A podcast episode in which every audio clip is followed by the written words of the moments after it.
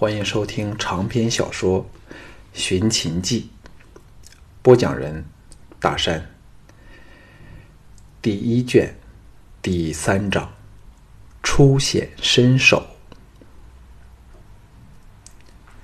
两个人在黎明前的昏黑里走下了山道，朝着远在延绵不绝的山区外的市集进发。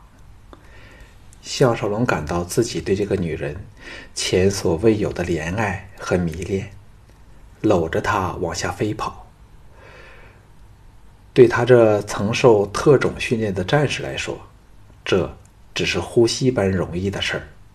美残娘却是非常的惊异，不过想到她是由老天爷送下凡间来的，遂不再感到奇怪。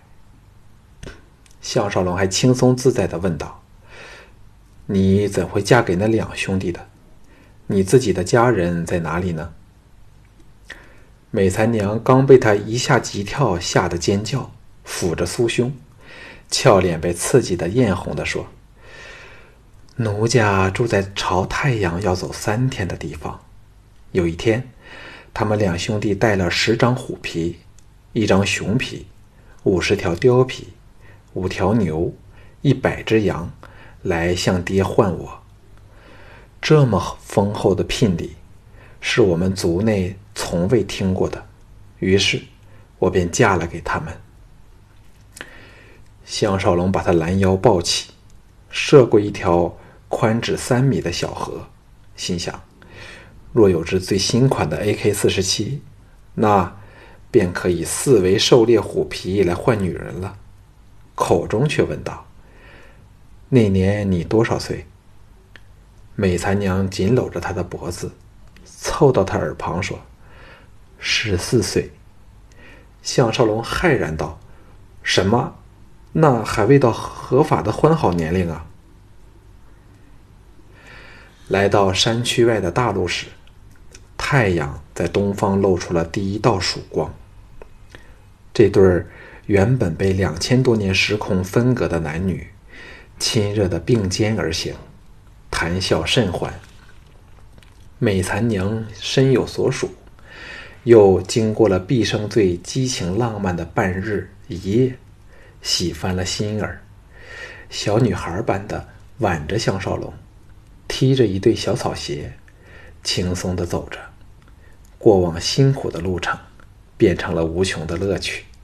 笑语道：“以前赶集。”最少要走十个时辰，但自从有人建了这条运兵道后，四个时辰便可到达市集，省时多了。项少龙暗想：战争原来是可以促进交通的发展，间接刺激经济，增加效率。如此看来，在这个时代，战争也有好的一方面。哎。可惜什么都带了不了来。若是真有挺机枪，甚或是一支大口径的手枪，自己或者会成为这战国时代薪酬最高的雇佣兵呢。想到这里，不由得笑了起来。旋又想起酒吧皇后周香妹和害到自己现在这个样子的郑翠芝，还有他的父母，他们常说他是不孝子。他两个哥哥、三个姐姐全比他好，现在没有了他，怕他们也不会太伤心吧。但又隐隐的觉得真实的情况并不是那样的，可恨！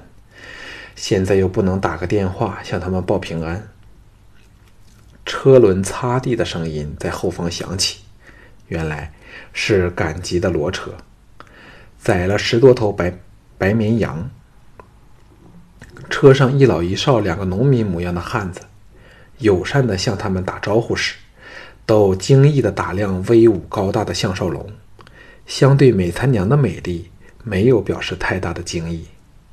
骡车远去后，又有数骑快马飞驰而过，都是古代武士的装束，马上挂着弓矢、剑斧一类的武器，但却不是军人。两人避往道旁。美残娘在他耳旁说：“这些武士都是做走镖的，专门负责替商贾运送财帛，是最赚钱的差事。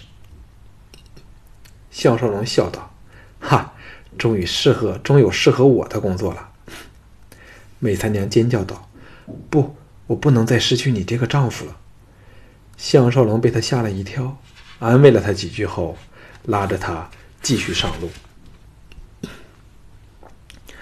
越接近市集，路上的人越多了起来，大多推着单轮的木头车，载着各类杂财货，行色匆匆朝同一个目的地赶去。项少龙这时才明白自己是长得如何高大，那些人中最高的都要比他矮半个头，使他更是顾盼自豪，大有鹤立鸡群之感。半个时辰后。终于到了市集，四十多幢泥屋、茅屋、石窑，不规则的排作两行，形成了一条宽阔的街道。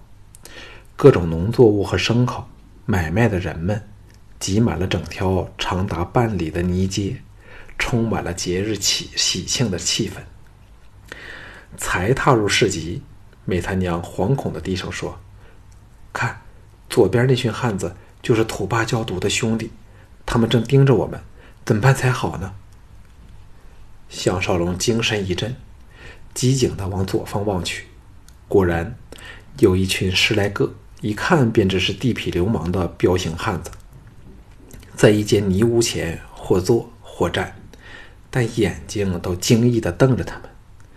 梅三娘絮道：“他们定是知道教毒找我那件事儿。”还以为我已成了焦毒的女人，所以见换了你出来都惊疑不定。这次糟了，不如立即走吧。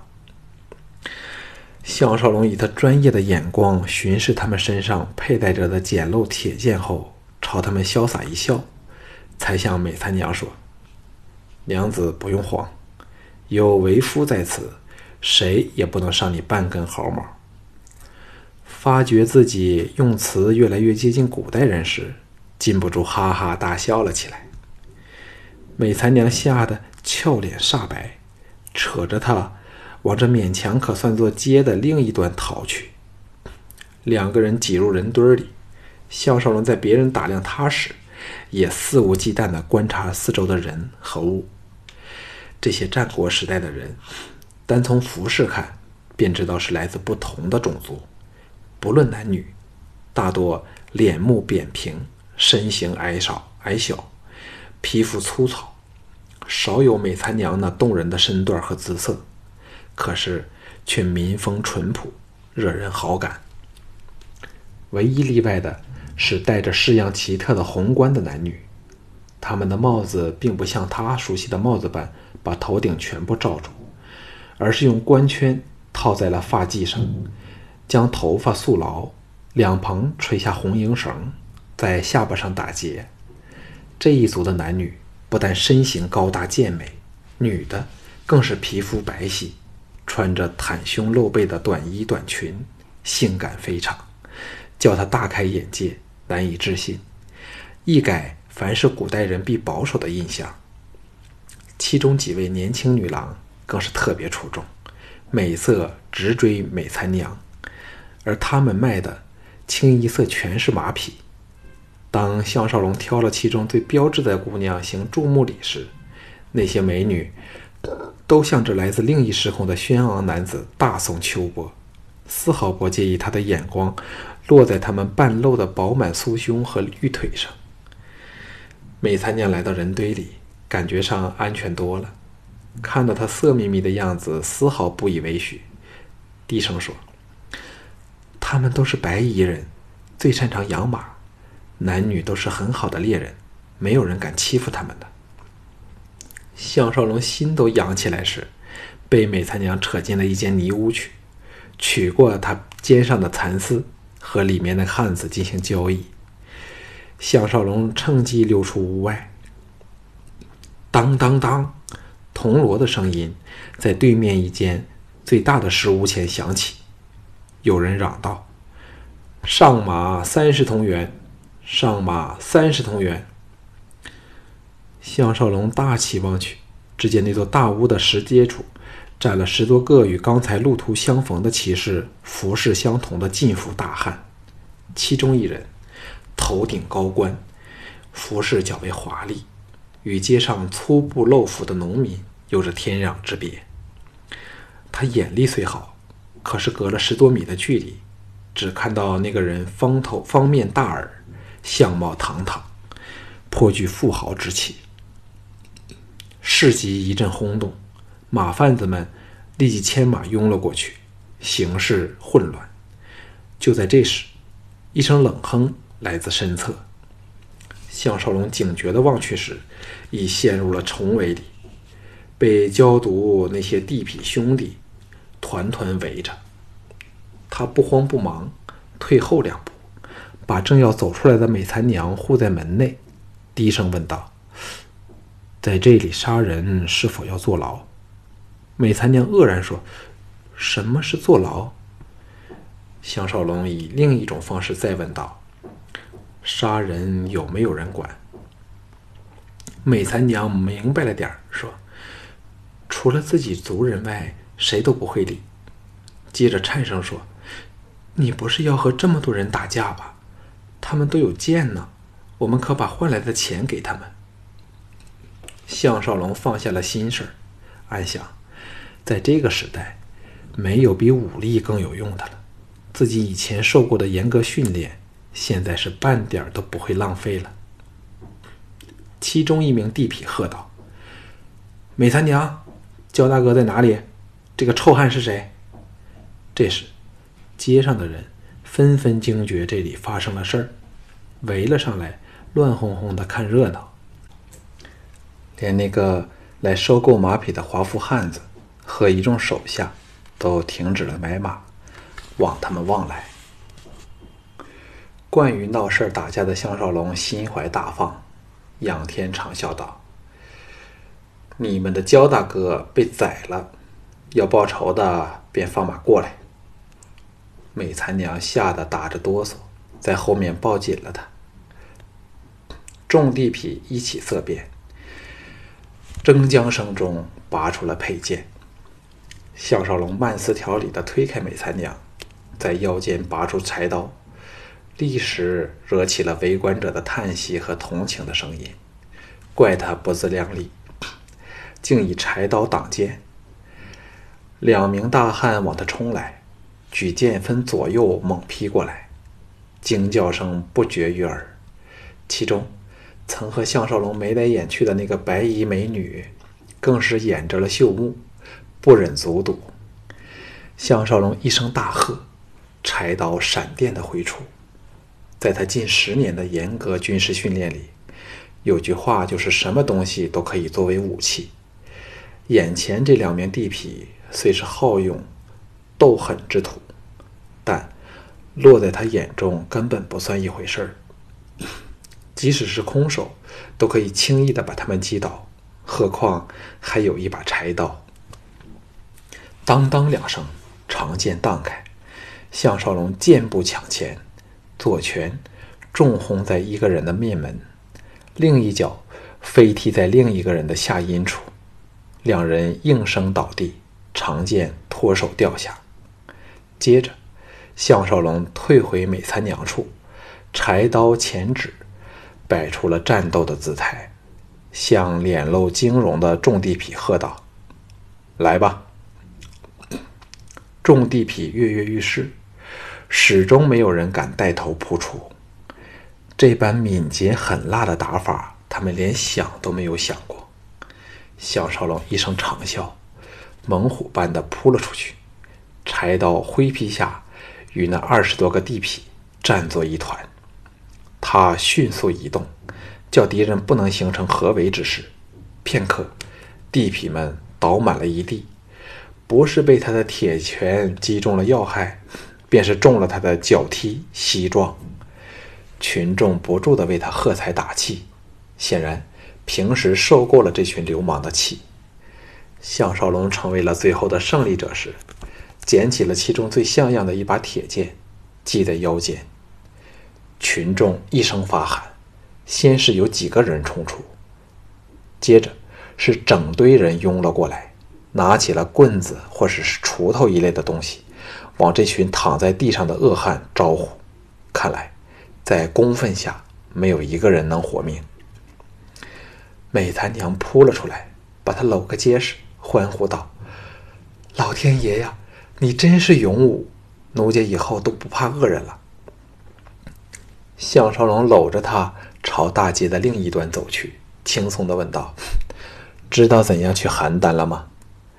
美残娘说：“有人听过这个地方，但却不知怎样去。”脚步声在后方响起，有人叫道：“壮士，请留步。”项少龙搂着美残娘一个旋身，只见那收购剑马的华服高官的男子正朝他们走来。项少龙和美残娘与那华服大汉在一所大屋内席地坐下。项少龙细看那个人，猜他年纪大概在四十许间。脸目给人精明的感觉，皮肤细滑，显然从没有干过粗活。和外面市集的农牧民相比，就像是城市人和乡下贫农的分别。那个人自我介绍道：“本人陶方，乃乌世裸大爷手下十二捕头之一。壮士口音奇怪，不知是何方人士。”项少龙胡诌道。我和剑内都是桑林人，陶爷请我来，不知有什么关照。陶芳现出了茫然之色，显然听不懂他的用词，只是勉强猜出了几成。幸好他惯于与不同的民族交手，点头说：“壮士有没有兴趣弄大笔的钱？”项少龙望向美残娘，他送来一个甜笑。点头表示一切以他做依归，自己没有意见。在他来说，男人的说话就是命令。项少龙感到一种脱出了军队纪律的放手而为的轻松，点头说：“愿陶爷有以教我。”陶芳俯身向前，兴奋地说：“以壮士惊人的身手，真是可以以一当百。若你肯做我的保镖。”我可以每月给你五十个铜钱，壮士意下如何？美残娘啊一声叫了起来，挽着他的手臂嚷道：“那够我们一年的生活了。”项少龙在他的脸蛋儿香了一口，说：“这个条件很吸引人，可是我们还要到邯郸去嘞。”陶芳嘴角溢出了一丝笑意，淡淡的说：“项壮士。”定是未听过我们乌大爷的威名，他就是邯郸首屈一指的畜牧大王。我们在各地收集足够的马匹后，便会运往邯郸。壮士若做我的保镖，正是一举两得的美事儿啊！项少龙大喜道：“不过我要带他同行。”陶芳望望美残娘，笑道：“放心吧，我们除了收购剑马外，”还挑购各山地的美女，所以壮士携美同行一点问题都没有。接着皱眉看着他的衣服说：“我使人打扫地方，给贤夫妇歇息，换过新衣。明天黎明便回邯郸去。壮士惯用哪种武器？若是剑的话，我立即送你一把邯郸陈老铁打造的好剑。”刚才你捡的那把可以扔掉了。项少龙哑然失笑，顺便问道：“到邯郸要走多久？”陶芳显然对他非常喜爱欣赏，不厌其详地说：“快马十日可到，但像我们那种走法，沿途就要收购马匹、美女，最少要一个月的路程才行。”项少龙心情大佳，想起。可到邯郸找秦秦始皇，忙说没有问题。事情就这么决定下来。陶方使人把他领到市集附近的一个营地里，带路的人叫李善，也是保镖，对他的身手仰慕的不得了，神态自是恭敬之极。营地守卫森严，三十多个大小营帐都有人把守，不知道是为了防止美女逃走，还是预防有人来劫营。营旁还有一个临时架起的储马栏，百多匹马被关在里面。李善向那里的保镖头子窦良介绍了项少龙。这个脸目狠悍的武士冷冷地打量了他一会儿，不屑地说：“项兄这么本事，有机会倒要领教。”说完，色眯眯地打量了美残娘，便当项少龙并不存在那个样子。李善有点尴尬地引着两人到了一个靠在营地边缘的木帐，交代了几句才离去。两个人进入帐内，美残娘垂着头没有作声，很显然满怀心事儿。项少龙把她搂入怀里，柔声说：“不用怕那豆粮，迟早我会找个机会教训他一顿。什么恶人，我项少龙都不害怕。”不由得想起了黑面神。美残娘低声说：“城市的人都很奸诈，奴家怕不习惯那种生活。”项少龙心想：“现代人要比你们古代人坏上百倍。”心中、口中唯有安慰的说：“有我保护你，怕什么呢？”美残娘两眼一红，倒入他怀里，凄然说：“桑林村住的都是好人，生活丰足，一年比一年好。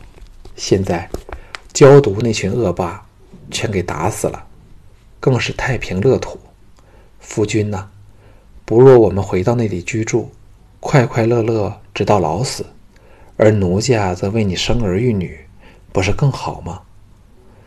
项少龙心中暗叹，惯于花天酒地的自己，怎会习惯那种生活？